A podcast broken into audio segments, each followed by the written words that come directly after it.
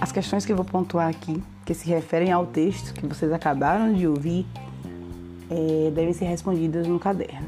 Não quero respostas muito elaboradas, quero apenas a percepção de vocês sobre os questionamentos que o autor traz. Né? Sobre o que se refere este poema, que vocês acabaram de ouvir no podcast.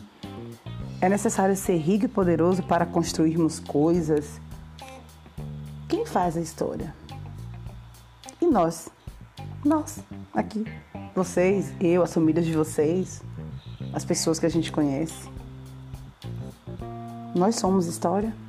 Nós fazemos história. Comentem.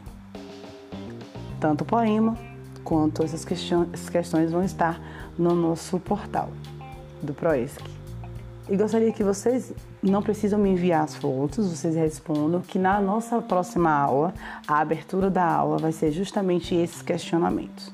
Hoje a gente vai tratar de um personagem, né, da história local, talvez seja conhecido ou não, e é para a gente pensar, fazer essas reflexões de quem constrói a história, porque isso perpassa a construção da cultura também, de como a cultura ela é desenvolvida, de como ela é ampliada ou não na sociedade ou nas pequenas organizações que a gente possa fazer parte, tá bom? Então pensem nessas, nesses questionamentos. Como eu disse, não quero respostas muito elaboradas, mas eu quero a percepção de vocês entenderem. Vocês se entendem enquanto membros é, ativos da construção da história, né? A gente faz parte da história, nesse processo também a gente vai construindo a história, que vai ser importante para a nossa reflexão na próxima aula. Combinado? Tchau, pessoal, e até o próximo episódio. Beijo!